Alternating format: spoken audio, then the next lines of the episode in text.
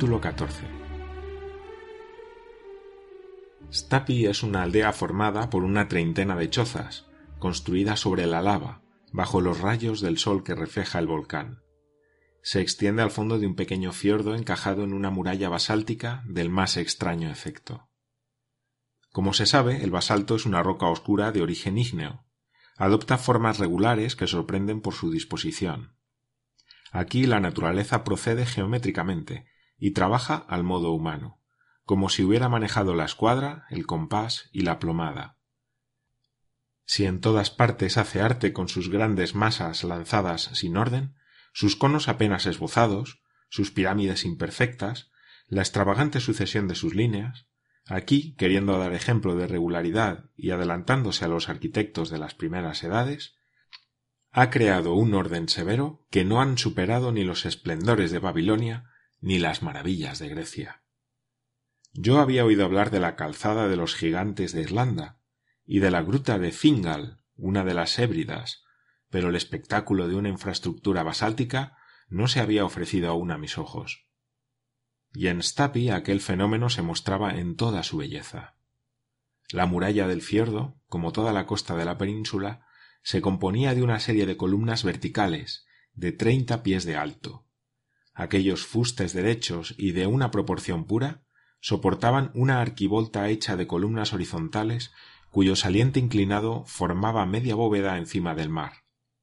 A intervalos y bajo ese impluvio natural la mirada sorprendía oberturas ojivales de diseño admirable, a cuyo través las olas de alta mar se precipitaban espumeando.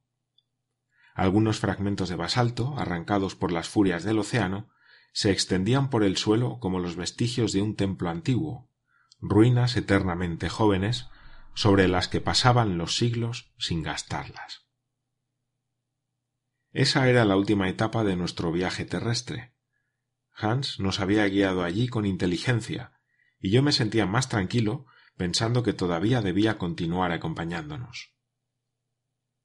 Al llegar a la puerta de la casa del rector, una simple cabaña baja, ni más hermosa ni más confortable que las vecinas, vi a un hombre errando un caballo, con el martillo en la mano y el delantal de cuero a la cintura. Selbertu, le dijo el cazador. God Dag, respondió el herrador en perfecto danés. Kirkoherde, dijo Hans volviéndose hacia mi tío. El rector, repitió este último. Parece que este buen hombre es el rector, Axel. Mientras tanto, el guía ponía al Kierkegaard al corriente de la situación. Este, suspendiendo su trabajo, lanzó una especie de grito que sin duda debía ser familiar a caballos y chalanes, y al punto una enorme arpía salió de la cabaña. Si no medía seis pies de alto, poco le faltaba. Yo temía que viniera a ofrecer a los viajeros el beso islandés, pero no fue así, e incluso no puso muy buena cara al introducirnos en su casa. La habitación para forasteros me pareció la peor del presbiterio, estrecha, sucia e infecta. Tuvimos que contentarnos con ella. El rector no parecía practicar la hospitalidad antigua, todo lo contrario. Antes de finalizar el día vi que teníamos que vernoslas con un herrero, con un pescador, con un cazador, con un carpintero y no con un ministro del Señor.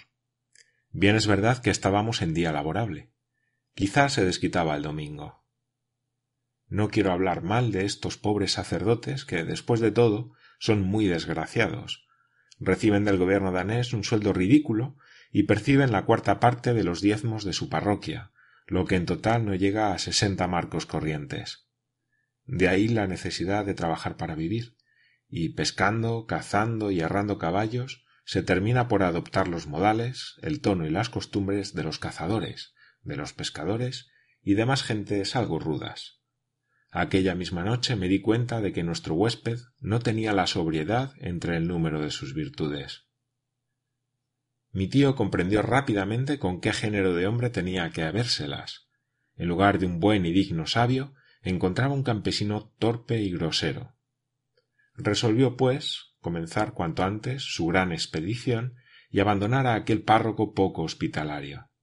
Sin tener en cuenta su cansancio, decidió ir a pasar algunos días a la montaña. Por tanto, los preparativos de partida se hicieron al día siguiente de nuestra llegada a Stapi. Hans alquiló los servicios de tres islandeses para reemplazar a los caballos en el transporte de los equipajes. Pero una vez llegados al fondo del cráter, aquellos nativos debían desandar el camino y abandonarnos a nuestras propias fuerzas. Este punto quedó perfectamente claro. En esta ocasión mi tío hubo de informar al cazador de que su intención era proseguir el reconocimiento del volcán hasta sus últimos límites. Hans se contentó con inclinar la cabeza. No veía ninguna diferencia en ir allá o a otra parte, hundirse en las entrañas de su isla o recorrerla. Por mi parte, distraído hasta entonces por los incidentes del viaje, olvidé algo el futuro, pero ahora sentía que la emoción se apoderaba de mí con fuerza. ¿Qué hacer? Si hubiera podido intentar resistirme al profesor Lidenbrock, habría tenido que ser en Hamburgo y no al pie del Sneffels. Había una idea que me inquietaba más que cualquier otra. Era espantosa y capaz de alterar los nervios menos sensibles que los míos.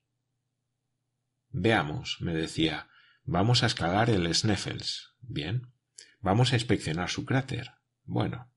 Otros lo han hecho y no se han muerto. Pero eso no es todo si aparece un camino para descender a las entrañas del suelo, si ese desventurado Saknussem ha dicho la verdad, vamos a perdernos entre las galerías subterráneas del volcán. Y nada asegura que el Sneffels esté apagado. ¿Quién prueba que no se prepara una erupción? ¿Es suficiente el argumento de que el monstruo duerme desde 1229 para concluir que no puede despertarse? Y si se despierta, ¿qué será de nosotros? Merecía la pena reflexionar sobre el tema.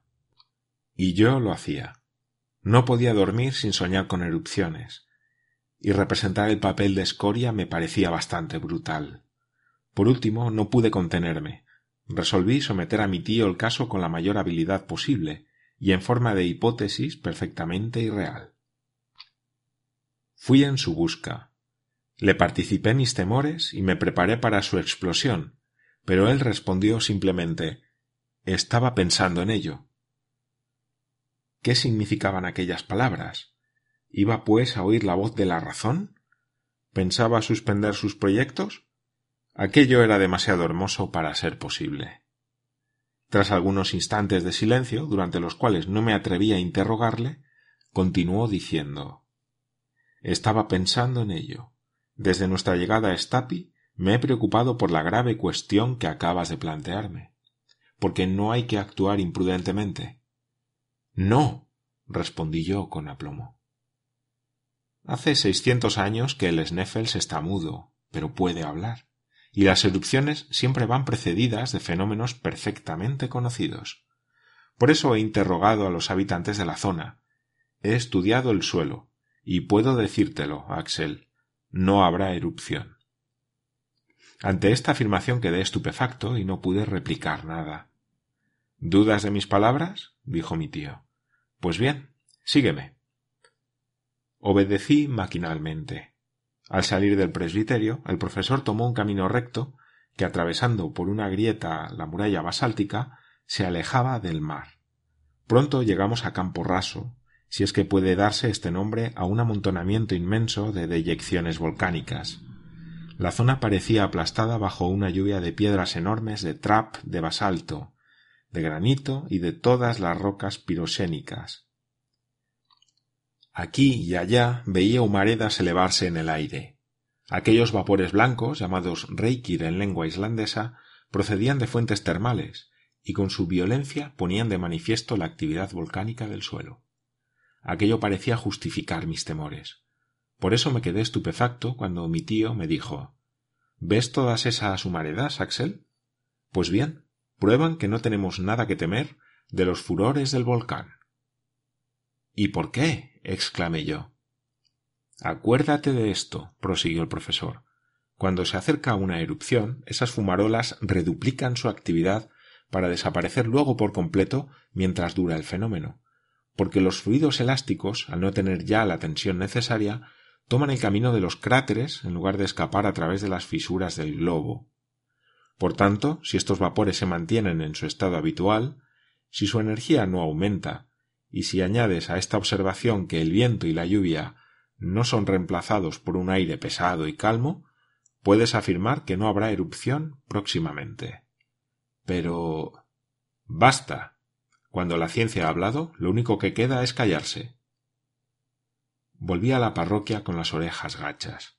Mi tío me había vencido con argumentos científicos. Sin embargo, aún me quedaba una esperanza, que una vez llegados al fondo del cráter, no encontráramos ninguna galería y fuera imposible descender a mayor profundidad, a pesar de todos los Sagnusem del mundo. Pasé la noche siguiente sumido en una pesadilla. Estaba en el interior de un volcán, en las profundidades de la Tierra, y me sentí lanzado a los espacios planetarios en forma de roca eruptiva. Al día siguiente, 23 de junio, Hans nos esperaba con sus compañeros cargados de víveres, herramientas e instrumentos.